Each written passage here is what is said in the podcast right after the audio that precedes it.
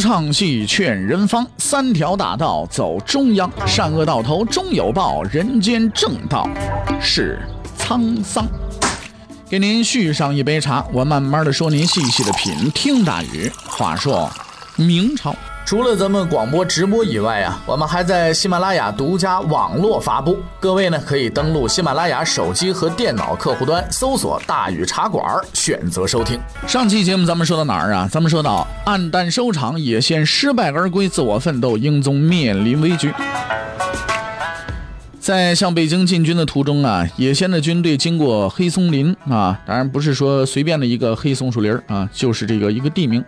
并且在这个地方扎了营，安排歌舞招待高级贵族，这其中呢也包括朱祁镇。然而就在这个宴会上呢，又发生了一件让叶仙十分难堪的事情，促使他下决心想要把朱祁镇杀了。在宴会召开的时候，伯颜帖木儿居然就在众目睽睽之下对身为囚犯的朱祁镇礼遇有加。大伙儿呢都瞅着这个事儿啊，那是什么情况了？是不是啊？哎，众人侧目啊，这到底是怎么回事啊？这不是囚犯吗？自己的弟弟竟然如此尊敬这人质，你说置野仙于何地呀？野仙气的是七窍冒烟呢，但是也没法忍受下去了，怎么办？得，我宁可不要赎金，我也不要这人盾了，我也得把这个朱祁镇也得干掉，太丢面子了。在公开杀掉朱祁镇这种做法不行，为什么不行呢？因为。这影响太坏了，于是呢，野先就制定了一个周详的谋杀计划。由于朱祁镇住在伯颜帖木儿的营区，那很明显，那伯颜帖木儿手底下这个人呢是不会让呃野先杀掉朱祁镇的。而且他的营区距离野先的营区啊还有十几里，是吧？所以为了掩人耳目呢，野先决定在夜间呢派人潜入到朱祁镇的帐篷，哎，把他干掉。到时候即便说伯颜帖木儿有什么意见，没用，人反正已经死了，你还能有什么意见呢？可就在夜深人静，叶仙决定动手的时候，一件意想不到的事情发生了。什么事情啊？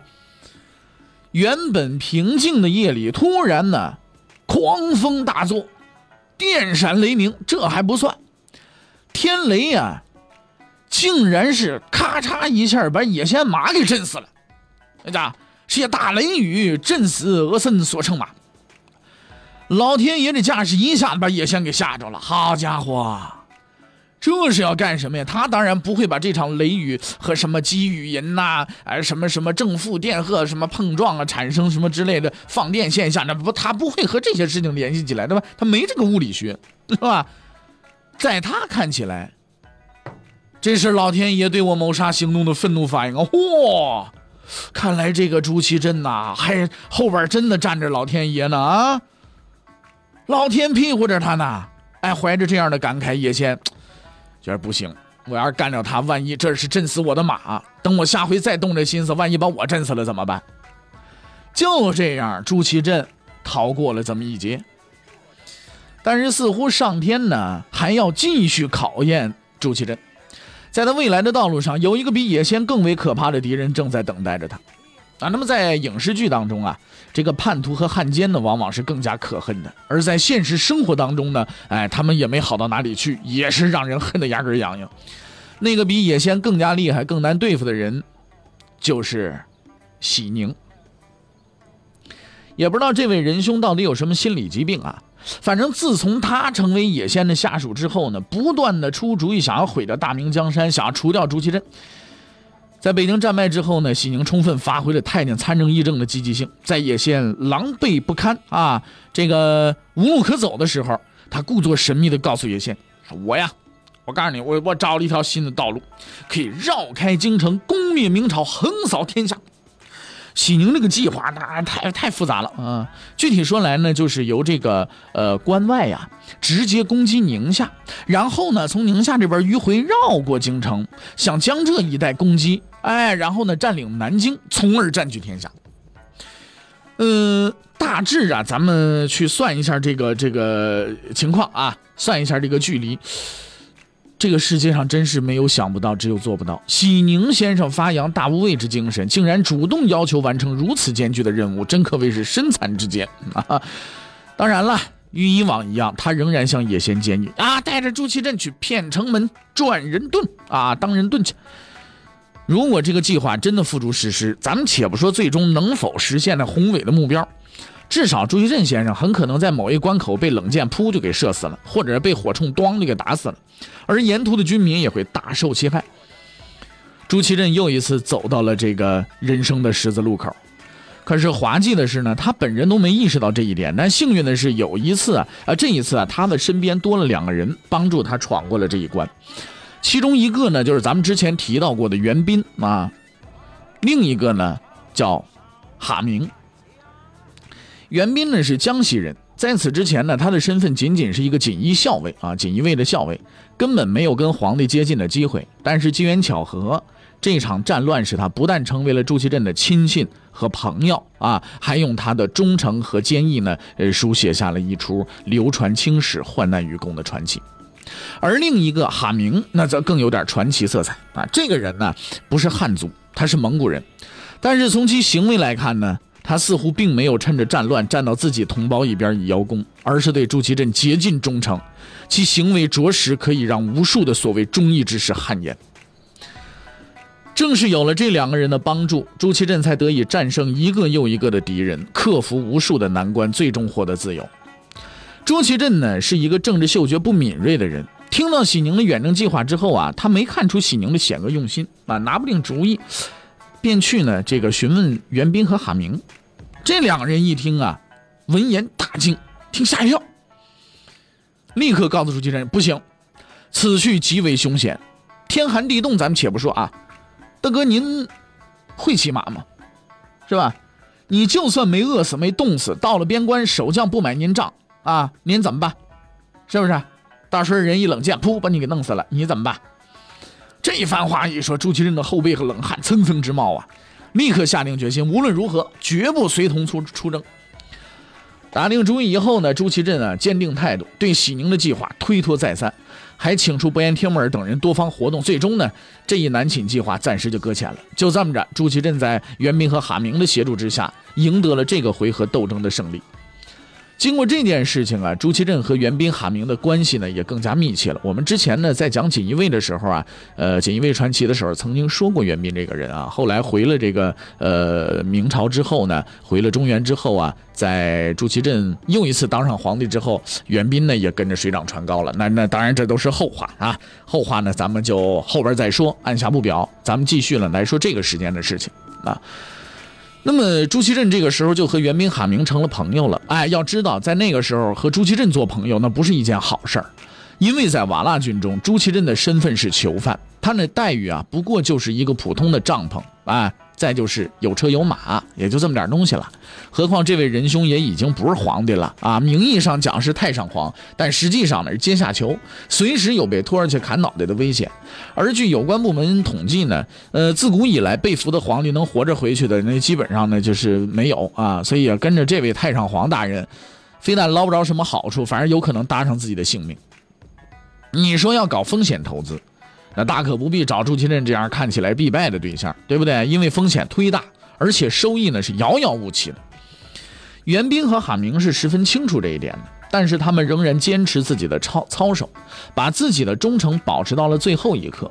在朱祁镇人生最为黑暗的时刻，他们一直陪伴在他的身边，上演了一幕幕流传青史、感人至深的场景。在沙漠之中啊，昼夜温差是极大的。白天酷热难耐，晚上寒气逼人。很明显，朱祁镇先生并没有独立生活的经验，因为毕竟呢，那么多年是吧，锦衣玉食长起来的，他也缺少自理能力，而他身边也没有了什么在原来宫里的时候太监了宫女了，都在旁边伺候着，只有单薄的被褥。夜幕降临之时，气温下降之时，他就冻得直哆嗦。每当那时候呢。袁斌呢就会用自己的体温为朱祁镇暖脚，可能有人会觉得，袁斌这这个行为，这不是封建社会的臣子的愚忠吗？对吧？咱们在前半段的时候刚刚批评过这种愚忠，那么下面的事例应该可以证明，至少在这段时间之内啊，他们是亲密无间的朋友。什么事儿呢？在行军途中啊，袁斌不小心中了风寒。哎，在当时那个环境之下和那个医疗条件的情况下，这玩意儿是致命的。完了也不可能专门派人呢去照料袁斌。朱祁镇这边急得直跳脚，但是也想不出别的办法来。情急之下的紧紧的抱住袁斌，用这种人类最原始的方法为袁斌取暖，直到袁斌汗流浃背，转危为安。在那艰辛的岁月当中，几乎所有的人都背弃了朱祁镇，这也是人之常情，对不对？毕竟瞎子也看得出来，如果没有什么奇迹发生的话，那这位朱祁镇先生只能是老死异乡了。但是无论情况多么险恶，袁斌和哈明始终守在他的身边，不离不弃。这种行为，我们通常称之为患难与共。那自古以来呢，最难找到朋友的就是皇帝。但是我们有理由相信，这次朱祁镇确实是找到了两个朋友，不为名，不为利，不为金，不为钱，这是真正的朋友。而更为难得的是，朱祁镇并没有走他先辈的老路，演绎出可以共患难不能共享乐的老戏。在之后的岁月当中，虽然他的身份有了很大的变化，但他始终牢记着这段艰辛的岁月，保持着与袁斌和哈明的友情。就这样，朱祁镇、袁斌、哈明。团结一致，在极其困难的环境下坚持与命运的抗争，但他们逐渐的发现呢，要想生存下去，可能不是那么一件容易的事情因为有一个人十分不愿意让他们继续活着，非得置他们于死地。那这人谁呢？喜宁。喜宁这死太监呢，十分厌恶朱祁镇，也十分讨厌忠诚于他的袁明、哈明，因为你看，这是可以理解的呀。在背叛者的眼中，你们不做背叛者，我怎么办呢？对不对？所有人都应该是背叛者呀。而袁斌和韩明呢，违反了这一规则，他多次向野仙进言：“赶紧把朱祁镇杀了。”但是由于有伯颜帖木儿的保护，再加上野仙的政治考量，这个建议呢就一直没有得以实施。于是他灵机一动，干脆呀，我不杀朱祁镇了，行吗？我拿你身边的人总没问题了吧？哎，想拿袁斌开刀，可是又苦于没有借口。哎，这个时候呢？正好有一件事情的发生，几乎促成了他的阴谋。事情呢是这样的：野仙为了缓和与明朝的关系，也是为了将来打算，决定把自己的妹妹嫁给朱祁镇。但不知是他的妹妹长得不好看，还是朱祁镇不想当这上门女婿，反正就是一口回绝了。但是毕竟自己还是人家囚犯嘛，人家绑匪愿意招人质当女婿，那很给面了，对不对？那野仙那个做法，那已经很给面子了啊！万一要是真把野仙给激怒了，你是不是还能了得吗？实在是太过失礼了啊！那那吃不了兜着走啊！于是朱祁镇就想了一个很绝的理由，拒绝了这门上送上门的亲事。朱祁镇说了，说这么着啊，说很荣幸啊，您愿意把妹妹嫁给我，我我我也很想娶她，我觉得我娶她，我简直是莫大的荣幸。可是问题在于啊，我现在还在外边呢，打猎呢。哈哈哈，这个打猎大伙也明白是什么意思啊？就是北狩嘛，就就是史书当中对于被俘皇帝体面说法嘛，对不对？啊，我我现在我在你这儿打猎呢，虽然想娶您妹妹，但是呢，于我们这儿来讲啊，礼仪不全，这玩意儿太失礼了。等我回去以后啊，我就郑重其事的，我正经八百的，我再来娶您妹妹，你看怎么样？周琦镇打了个太极拳，所谓驾悬而后拼。你想让我娶您妹妹，好，你让我嫁玄，就先让我回去。一来二去呢，又推到野仙身上来了。野仙虽然粗鲁，是不是啊？是个莽夫，但是他不笨。他听到这个回答，立刻火冒三丈。哦，等你朱祁镇回去再说。那我等到什么时候？猴年马月啊？老子还不想放你呢。野仙这才感觉到，这个人不简单。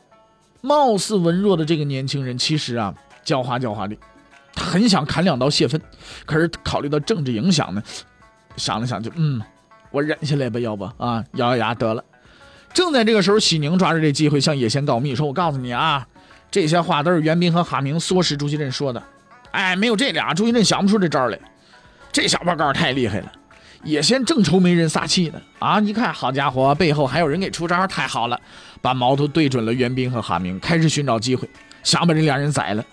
所幸的是，朱祁镇呢得到了消息，就安排袁斌和哈明呢和自己住在一块儿，时刻的不离。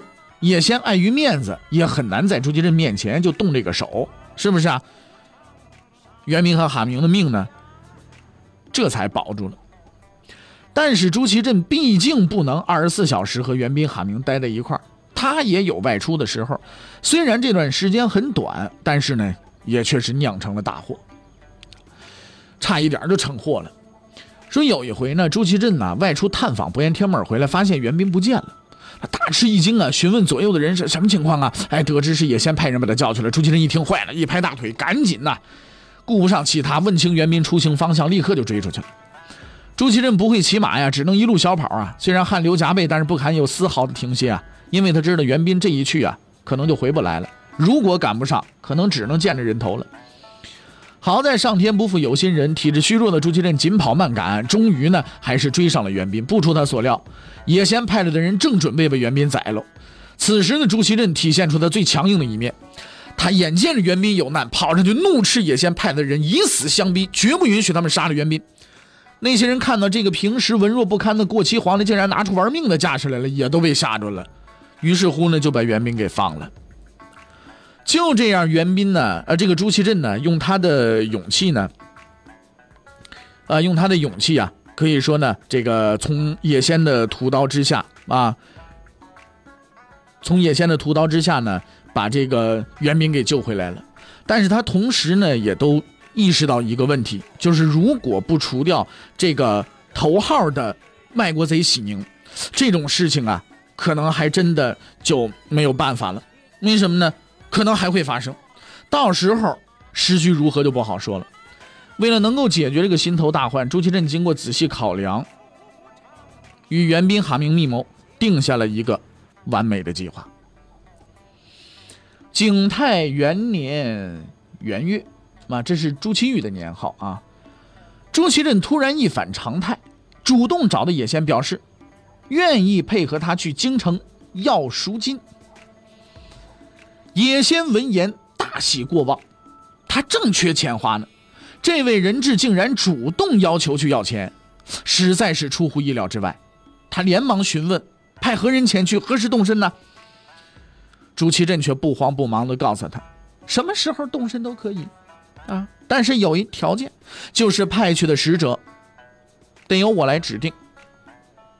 这个条件在野先看来，这不算是个条件吗？你不是开口要钱吗？要吧，这你什么都好说，立刻就答应了。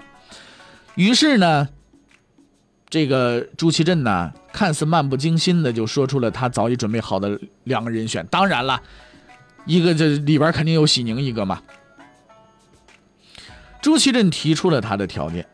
等待着叶仙的回复，而野仙似乎啊早已经被喜悦冲昏了头脑，他哪儿还在乎派出的是谁？别说喜宁了，你就是喜什么玩意儿，他都只要把钱拿回来就行了，是不是？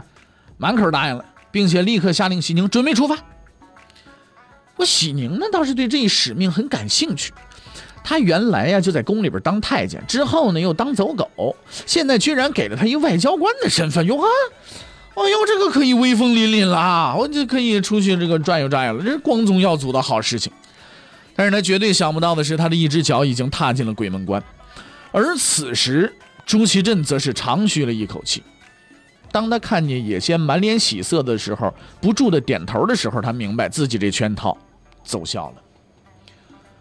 在之前的几个月当中，为了除掉喜宁。朱祁镇与袁斌和哈明进行了反复的商议和讨论，最终决定借明军之手杀死喜宁。但是问题在于，如何才能把喜宁送到明军手中？很明显，最好的方法就是把喜宁派去出使明朝，但这必须要野先的同意。如何让野先听从自己的调遣呢？哎，经过仔细考量，他们找到了野先的一个致命弱点：这人贪钱呐。便商量由朱祁镇呢主动提出去向明朝要赎金，并建议由喜宁出使，而野先大喜之下必然应允。事情的发展和他们预想的完全一致，野先和喜宁都没有看破其中的玄机，圈套的第一步圆满完成了。那接下来呢就是第二步了，而这一步更加关键，就是如何让接待使臣的明朝大臣领会朱祁镇诛杀喜宁的意图。你要知道，两国交战不斩来使，如果不说清楚，明朝是不会随便把瓦剌使者杀掉的。而要想互通消息，还需要另一个使者的这个帮忙。他们为此呢，又选定了一个人充当第二使者。这个人呢，就是高安。这个人的具体情况不详啊，在被俘明军当中呢，他只是个不起眼的这个呃武官，低等武官啊。那么如此重要的这个任务呢，朱祁镇呢交给他了，说明这个人已经深得朱祁镇的信任了。事实也证明，他并没有辜负太上皇对他的这份信任啊。那么为了保密起见呢？呃，这件事情啊，还是为了保密起见呢，呃，他事先没有得到指示，所以呢，他一直以为自己真的是出去索要赎金的，直到临出发的那天夜里，趁着众人都忙于准备之时，袁斌暗地里才找到他，塞给他一封密信。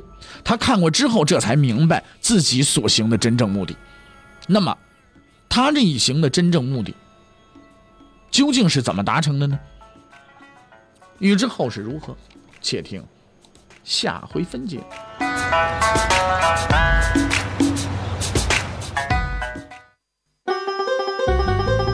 各位，你想跟大禹交流吗？你想跟大禹辩论吗？你想给大禹指出错误吗？